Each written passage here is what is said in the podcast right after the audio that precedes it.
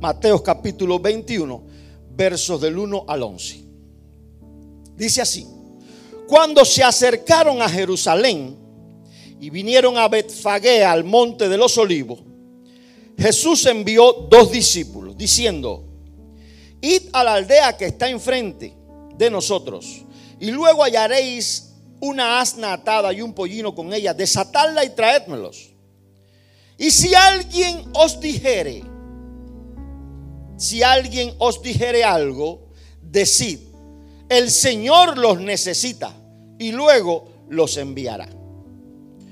Todo esto aconteció para que se cumpliese lo dicho por el profeta cuando dijo, decid a las hijas de Sión, he aquí tu rey viene a ti, manso y sentado sobre un pollino de asna, sobre un, sobre un pollino hijo de animal de carga. Y los discípulos fueron e hicieron como Jesús les había mandado. Y trajeron el asna y el pollino y pusieron sobre ellos sus mantos y él se sentó encima. Y la multitud, que era muy numerosa, muy numerosa, tendía sus mantos en el camino y otros cortaban ramas de los árboles y las tendían en el camino. Y la gente que iba delante y la gente que iba detrás aclamaba diciendo, Osana al Hijo de David. Bendito el que viene en el nombre del Señor. Osana en las alturas. Cuando entró en Jerusalén, toda la ciudad se conmovió diciendo, ¿quién es este?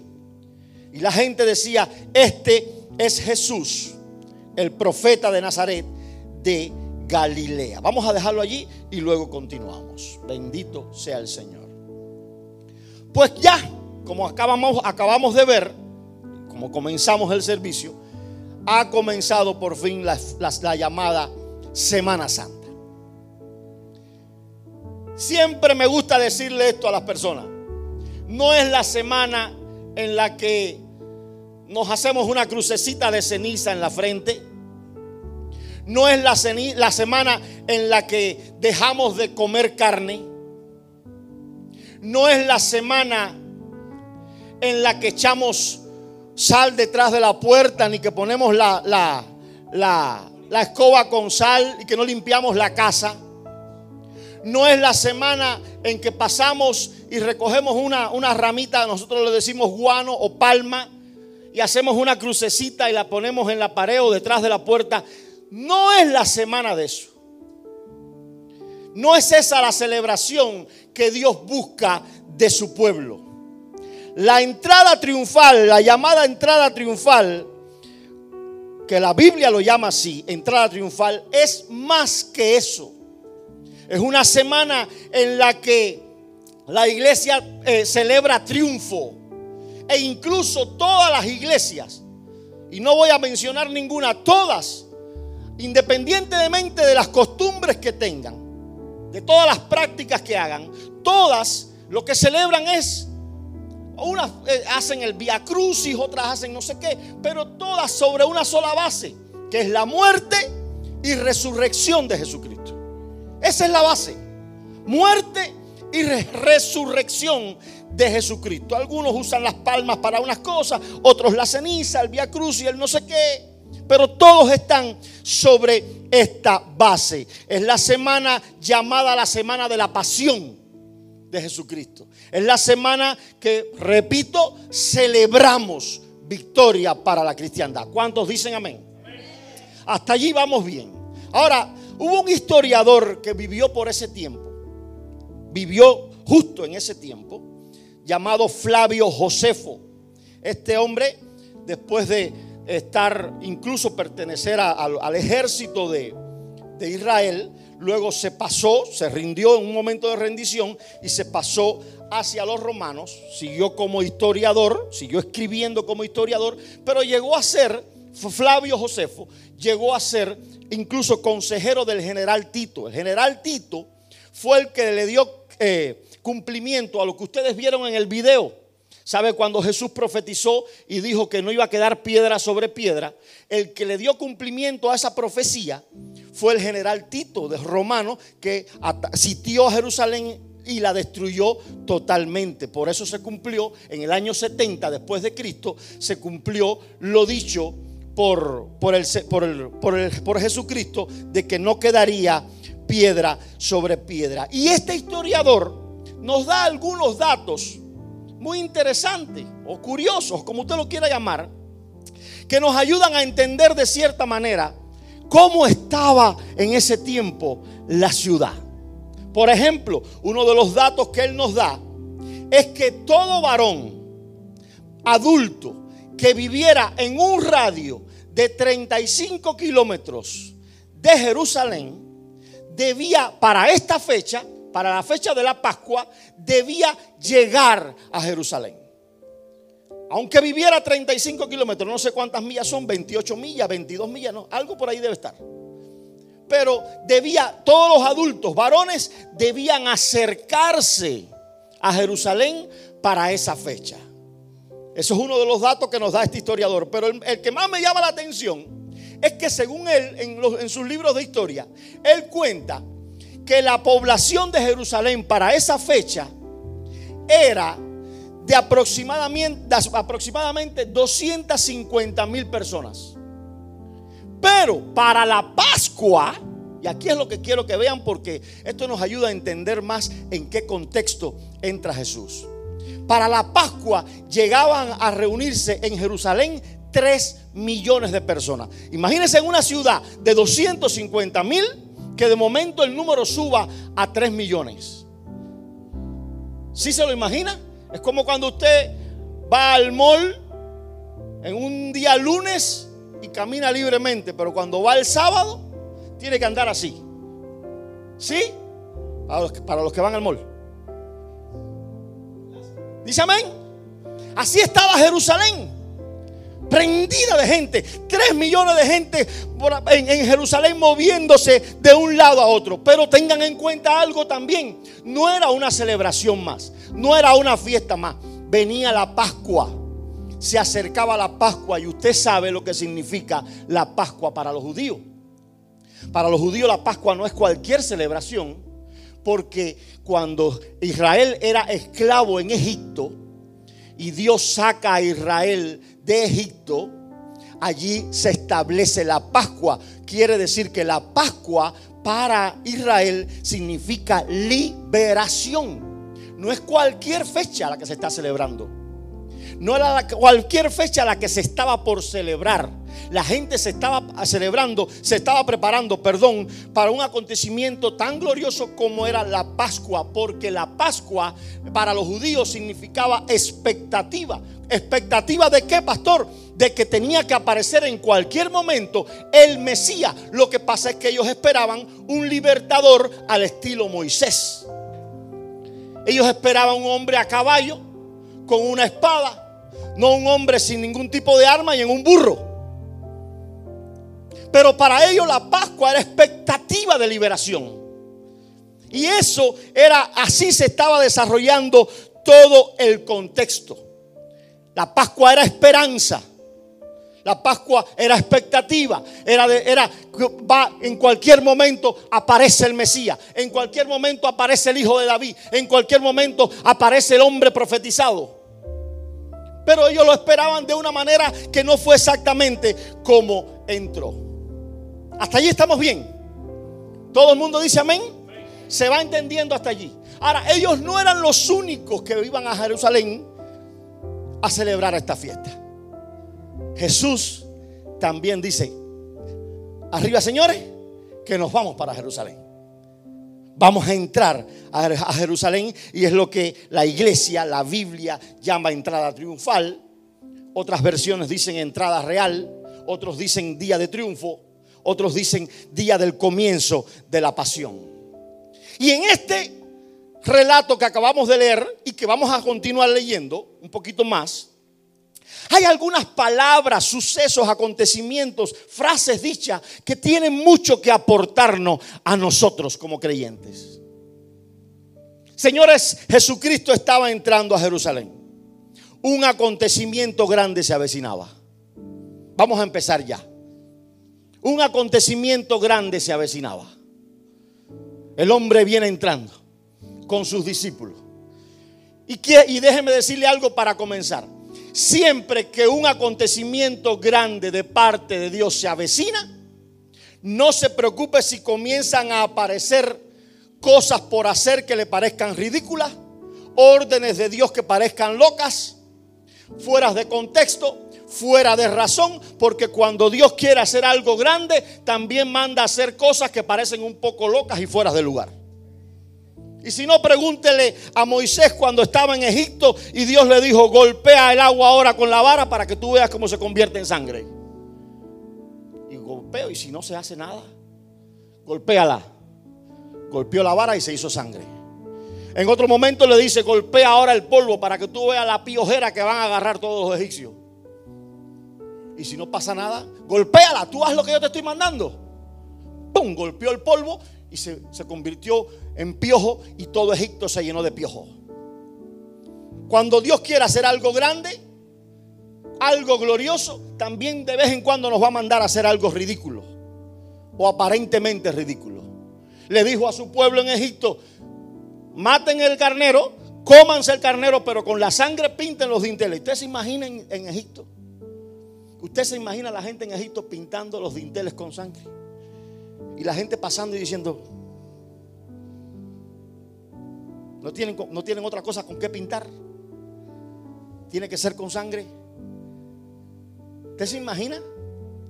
No sé si había moscas. O sea, sé que hubo una plaga de moscas. Pero cuando usted echa sangre de cualquier animal, la mosca llega. Pero no, allí ni la muerte. La muerte pasó y pasó de largo. Porque cuando Dios quiere hacer algo grande, manda hacer cosas que parecen locas y fuera del lugar. Extiende la vara para que se divida el mar. Y si no se divide, extiéndela. Y se abre el mar. Y ahora Jesús, que se está a veces algo tremendo. Jesús viene con los discípulos y le dice Jesús a sus discípulos, mire, vayan a la aldea que está al frente. Y allí van a encontrar un asna, la otra vez. Tráiganmelo. Dicen, donde nunca ha montado nadie jamás. Tráiganmelo. Y si los dueños, porque seguro ya la gente iba a empezar a decir, ¿y si y de quién es? ¿Y si nos dicen algo? ¿Y si nos llaman la atención? ¿O si nos acusan de ladrones? Pero Jesús no lo dejó ni, que ni quisieran la pregunta. Le dicen, ¿y si alguien les preguntara por qué desatan al animal? Ustedes le van a decir, el Señor lo necesita. Diga conmigo, el Señor lo necesita. Pregunta que yo le hago a la iglesia hoy o que Dios nos hace hoy. ¿Necesita Dios algo? ¿Hay alguna necesidad en Dios?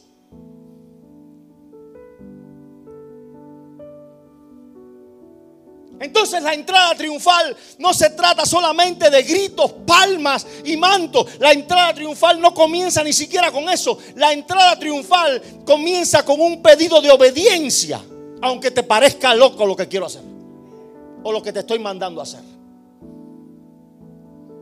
La entrada triunfal con lo que, con lo que comienza es con esto. Necesito, yo lo necesito. ¿Por qué el Señor necesita esto? Ah, el Señor lo necesita. ¿Sabe por qué? Porque Zacarías, pero también te lo dijo Mateo cuando lo leímos. Zacarías, el profeta, hace tiempo, hacía muchos años, había dicho en Zacarías 9:9: regocíjate sobremanera, hija de Sión.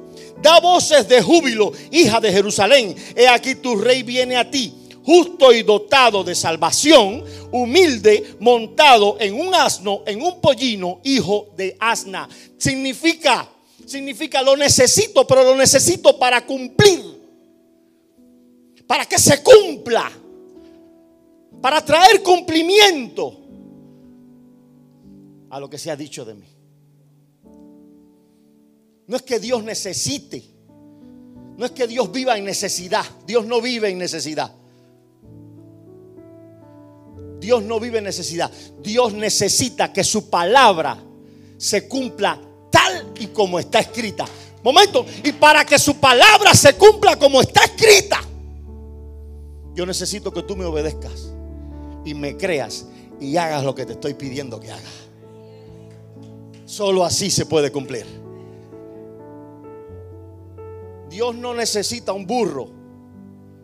Lea el Apocalipsis, Él tiene un caballo blanco que aquellos No hay ninguno como ese. No hay dinero que podamos recoger entre todos que pague el cinturón de oro que Él tiene. Dios no necesita el burro de nadie. Dios necesita que le obedezcan cuando Él dice, porque la obediencia y la fe trae cumplimiento de su palabra. Y si Dios te ha dicho, voy a estar contigo, te voy a proteger, te voy a sanar, voy a estar contigo todos los días, voy a preservarte, voy a cuidar de tu casa, voy a prosperarte, eso, para que se cumpla, tienes que creerlo. Jesús dice, si les preguntan, díganle que yo lo necesito, que el Señor lo necesita y después se los va a devolver. Yo no sé, yo estuve buscando, yo decía, Señor, ¿qué fue de la vida de esta gente que prestó el burro? No aparece en la escritura, pero estoy seguro que bendecidos fueron. Estoy seguro de eso, porque si Obed Edom en el Antiguo Testamento abrió su casa y dijo, guarden el arca aquí. Y por tres meses guardaron el arca aquí, allí. Y dice que Dios prosperó y bendijo la casa de Obed Edom. Yo creo que los dueños del burro salieron más que bendecidos. Por poner su burro al servicio del Señor. Para que la palabra de Dios se cumpla. Mira, dice, Dios, Jesucristo le dice, dígales que el Señor lo necesita. La palabra necesita aquí, ¿sabe cuál es? ¿Qué significa en el original? Significa el Señor lo demanda. Es un requisito es un deber. Escuche esto, porque lo que para el Señor es necesidad, para nosotros es obligación. Él necesita que nosotros creamos. Él necesita que obedezcamos. Pero nosotros estamos obligados a creer si queremos obtener algo. No es necesito creer. No es necesito, no es decirte, necesitas creer. No, es decirte, tienes que creer.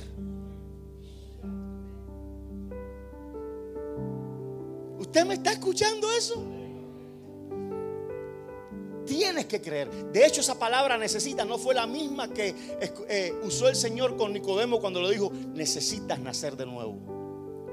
La otra que usó fue más fuerte. Estás obligado a nacer de nuevo si quieres entrar al reino. Lo que para el Señor es una necesidad, para nosotros es obligación. Estamos obligados a creer, estamos obligados a obedecer. ¿Cuántos dicen gloria a Dios? ¿Cuántos dicen aleluya? Y hay muchas, muchas, muchas promesas escritas acá. Pero para que se cumplan, hay que creer y hay que obedecer. Y es que la entrada triunfal comienza con esto. El comienzo de la entrada triunfal de Jesús, de la entrada de Jesús a Jerusalén, más que todo, es una demanda de obediencia y de fe. ¿Alguien puede decir amén? Dios no, ya les dije, no necesita nuestro burro. Él tiene un caballo que aquellos espanta. Lea el Apocalipsis para que vea cómo está ese caballo ni necesita el dinero. Él camina por calles de oro. Por si no lo sabía, las calles son de oro. ¿Puedo decir gloria a Dios? Lo que Él necesita es fe y obediencia de parte nuestra. ¿Cuántos dicen gloria a Dios? Así que Dios, que Él les dice a ellos, ahora para que se cumpla mi palabra acá en la tierra, de lo que está escrito, necesito un burro porque necesito entrar como dijo, como dijo el profeta. Voy a darle cumplimiento ahora, aquí, ahora, este día. Así es que lo que necesito es un asno para eso. ¿Alguien está entendiendo? Lo que Dios está demandando es que nosotros pongamos a su servicio ahora en la tierra nuestro burro, nuestro tiempo, nuestro servicio, nuestro dinero, nuestra oración, nuestro todo aquí, porque para que se cumpla esta palabra es para que se cumpla aquí.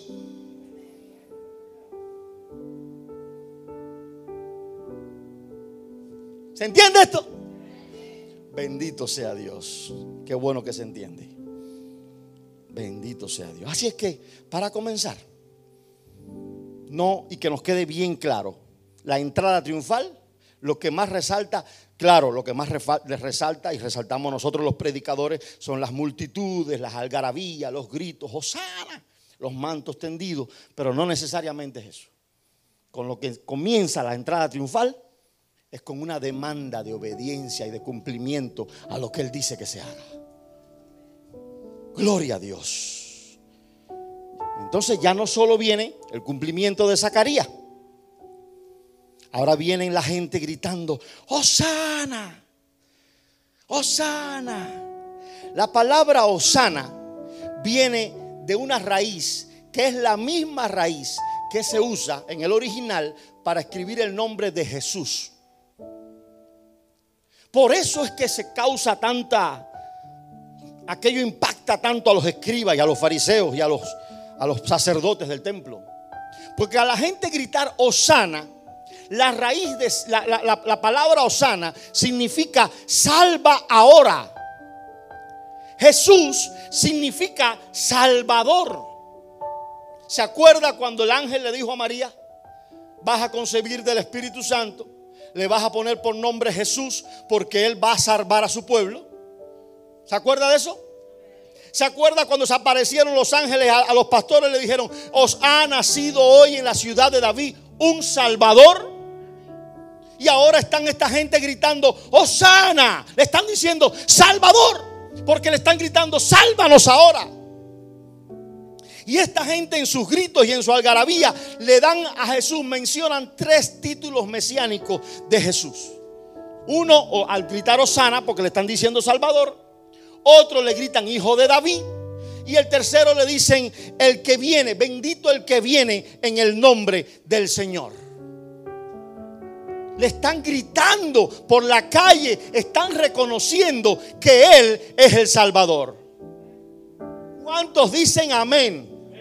Ahora viene la parte buena. Y no es solamente la que quiero que te lleves, quiero que te lleves todo, pero Vamos a leer a partir del 12 ahora, 21, 12. Esta es la mejor parte para mí. Esta fue la que me, me tiró contra el suelo. Y entró Jesús en el templo de Dios y echó fuera a todos los que vendían y compraban en el templo y volcó las mesas de los cambistas y las sillas de los que vendían palomas y les dijo, escrito está, mi casa casa de oración será llamada, mas vosotros la habéis hecho cueva de ladrones. Y vinieron a él en el templo ciegos y cojos y los sanó. Pero los principales sacerdotes y los escribas, viendo las maravillas que hacía. Y a los muchachos aclamando en el templo y diciendo, Osana al hijo de David, se indignaron. Y les dijeron, ¿oyes lo que estos dicen? Y Jesús les dijo, si nunca leíste, sí, nunca leísteis de la boca de los, de los niños y de los que maman, perfeccionaste la alabanza. Y dejándolos, salió fuera de la ciudad a Betania y posó allí. Escuchen bien, miren esta parte. El hombre entra a la ciudad. ¡Oh, Bendito el que viene en el nombre del Señor. Sálvanos ahora. Bendito el Hijo de David. Todo tremendo. Palmas o, ramas, eh, mantos. Y el hombre entra al templo. Cuando entra al templo, ven al negocio. Vendiendo palomas vendiendo animales. Claro, la gente del templo quería ponérsela fácil a los que venían a hacer sus sacrificios y sus votos. Y en lugar de, oye, no traigas un carnero de de tu casa, aquí te lo vendemos. De hecho, acuérdate que la ofrenda debe ser perfecta y nosotros te lo vendemos perfecto. No tienes que cargar desde allá a 35 kilómetros tú para acá con una paloma. Aquí te vendemos la paloma. Y mira, tú como vienes desde allá con dinero de, eh, griego, con moneda griega, acá te, cambiamos, te, te cobramos un por ciento, porque cuenta la historia que los historiadores lo dicen que había un por ciento que ganaban los, el templo por eso. Entonces, todo ese negocio estaba ahí. Cuando entra Jesús, empieza a voltear las mesas, empieza a virar la silla y le dice, fuera todo el mundo aquí, fuera, fuera, porque mi casa, casa de oración será llamada y ustedes la han, hecho cueva de ladrones. Allí se vuelve a cumplir otra palabra que está escrita en el libro de Isaías y en el libro de Jeremías, el celo por su casa. Ahora escuchen bien a dónde quiero llevar a la iglesia este día. Porque supuestamente en el templo querían hacerle las cosas más fáciles a la gente. Ponérselo todo fácil. Una de las cosas que más vemos acá es esa. Hoy una de las cosas que más se ve es eso, queriendo hacerle las cosas más fáciles a la gente, aligerándole las cosas. ¿Verdad? Ya hoy las cosas son más ligeras. Hoy es todo a través de chat. Ya nadie quiere venir a la casa, a la casa del Señor a orar todo lo hacemos a través en línea. Todo en línea, no tienes que salir, todo bien, ahí estamos, ahí estamos. Lo mismo hacemos un Zoom que un chat, eh, aquí todo es en línea. Entonces, así querían hacérselo fácil a esta gente. Pero lo que yo estoy comparando es que en la ciudad, afuera, la gente está gritando sana. La gente está gritando, bendito el que viene en el nombre del Señor. La gente está gritando, bendito el Hijo de David. Afuera están conociendo al Salvador, pero adentro del templo la gente está indignada. Dice que se indignaron. ¿Sabe lo que significa la palabra? Se indignaron, se enojaron, se afligieron por lo que le decían a él. Entonces, ¿de qué sirve el Osana afuera, si dentro de la casa de Dios está en caos?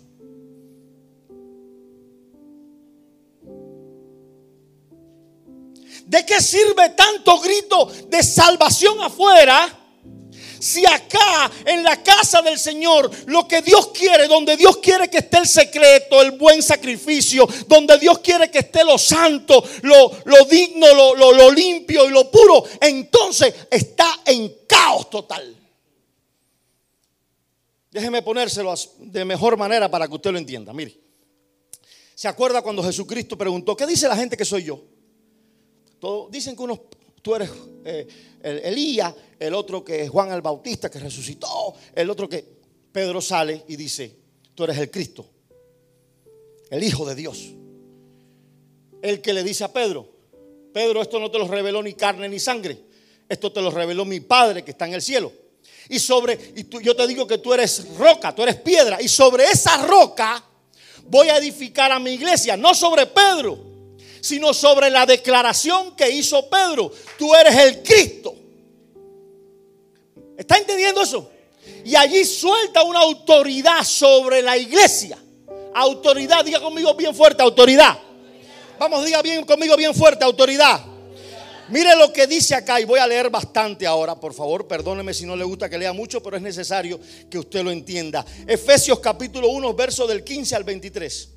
Mire lo que dice la escritura. Por esta causa, esto es Pablo escribiendo, yo, habiendo oído de vuestra fe en el Señor Jesús y de vuestro amor para con todos los santos, no ceso de dar gracias por vosotros, haciendo memoria de vosotros en mis oraciones, para que el Dios de nuestro Señor Jesucristo, el Padre de gloria, os dé espíritu de sabiduría, perdón, sabiduría, de revelación y el conocimiento alumbrando los ojos de vuestro entendimiento, para que sepáis cuál es la esperanza a, que, a, la que Él os ha llamado y cuáles las riquezas de la gloria de su herencia en los santos. Te va a decir, ¿por qué lee tanto? Va a entender por qué. ¿Y cuál la supereminente grandeza de su poder? Diga conmigo, poder. Para con nosotros, los que creemos según la operación de su poder, perdón, del poder de su fuerza, diga conmigo otra vez, poder. la cual operó en Cristo resucitándole de los muertos y sentándole a su diestra en los lugares celestiales, sobre todo principado, autoridad, poder, señorío y sobre todo nombre que se nombra, no solo en este siglo, sino también en el venidero. Y sometió todas las cosas bajo sus pies, bajo los pies de Cristo, y lo dio por cabeza sobre todas las cosas a la iglesia. Ahora le voy a explicar por qué le leo todo esto. La cual es su cuerpo, la plenitud de aquel que todo lo llena en todo. El Señor le dice a Pedro sobre esa declaración que hiciste, voy a edificar mi iglesia. Pero no solamente va a edificar la iglesia, sino que le dio poder a su iglesia. Diga conmigo, poder. Vamos, diga bien fuerte conmigo, poder. Y ahora resulta ser que lo que me está enseñando esto aquí es que dentro del templo, dentro del sistema religioso, dentro de la institución religiosa, la institución creyente, la que debía reconocerlo, lo que hay es caos.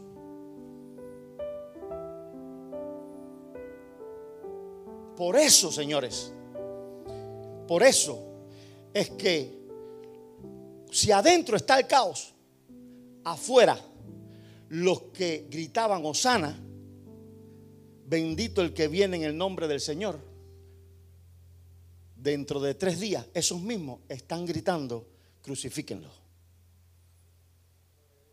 Porque si acá adentro está en caos, los de afuera van a estar peor.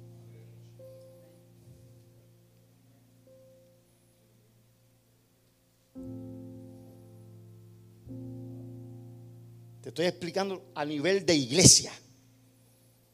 Pero la Biblia dice que nuestro cuerpo es templo del Espíritu Santo. Y si dentro del templo hay caos, ¿cómo no será el comportamiento de afuera?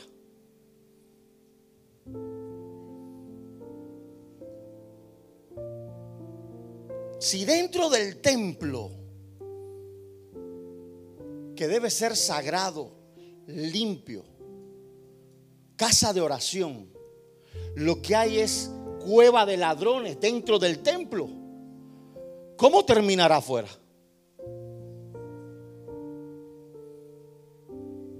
Si nosotros, que somos llamados a ser templos del Espíritu Santo, donde debe haber fe, como todo es un caos, hay incredulidad. Donde debe haber pasión hay indiferencia. Donde debe haber amor hay lo que hay es rencor. Donde debe haber santidad lo que hay es pecado. Donde se debe hablar con salmos, porque la Biblia dice que lo de la abundancia del corazón de adentro habla la boca. Si lo que, si lo que debo hablar es con salmo, lo que, lo que saco por mi boca es otra cosa. ¿Cómo va a estar afuera? No, si le va a dar el aplauso, se lo da en serio, si no, no se lo dé.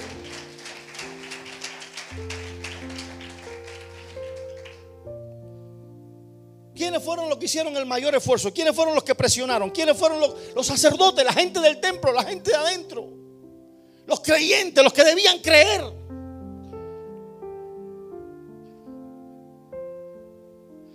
Los que deben creer son los que a veces miran las cosas al revés, ponen las cosas de cabeza. Por eso que la ciudad, ¿qué se espera para la ciudad?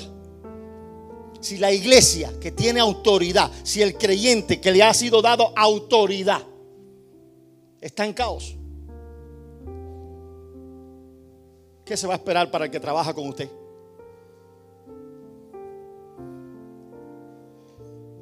Dice amén. No se crea, señores, mire, no se crea que todo siempre viene del diablo.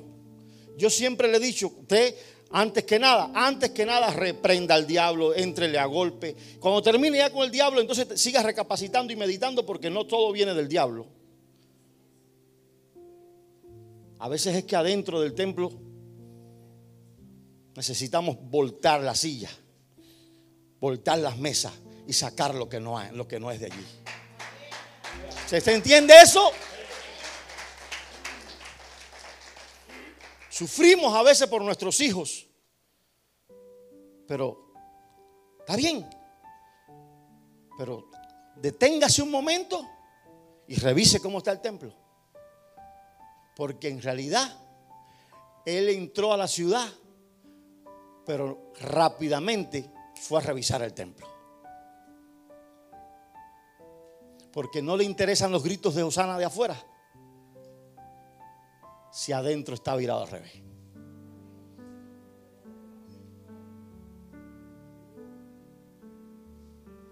A mí me encanta danzar, usted me ha visto. Me encanta levantar las manos, llorar, gritar. Cuando usted oye que chiflan, eso soy yo. Y la gente mira como diciendo, ¿quién ha hecho eso aquí en el templo, en la casa de... Soy yo.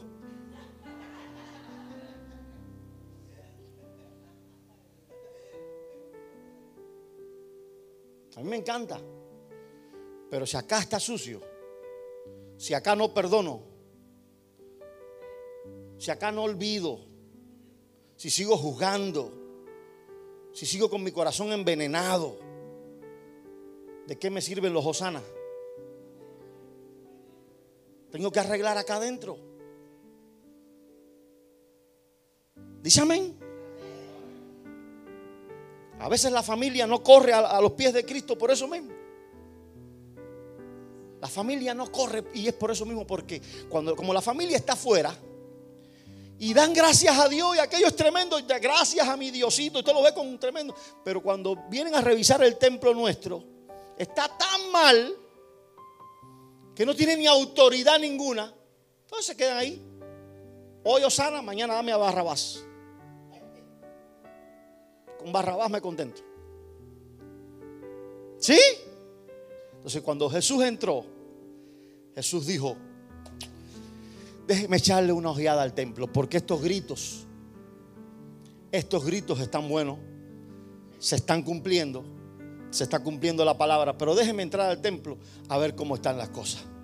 Porque si en el templo las cosas andan mal, yo sé que toda esta gente que ahora está gritando sana, mañana van a estar gritando un crucifíquese más grande. Que aquello va a meter miedo. Y cuando estaban, ya usted lo sabe. Eso lo vamos a ver más en estos días más adelante. Cuando estaban allí, todo el mundo empezó, crucifíquenle. Y tengo aquí para soltarle a alguien, suélteme al barra. Al barra va. Oh, pero esto es un ladrón, que esto es un problema. A ese mismo. Porque este es un blasfemo. Era el Cristo. Era el Cristo. ¿Cuántos dicen gloria a Dios? Vamos a celebrar la entrada triunfal hoy. Pero vamos a hacer votos de fe, de obediencia. Y vamos a limpiar nuestro templo. Que necesita ser limpiado.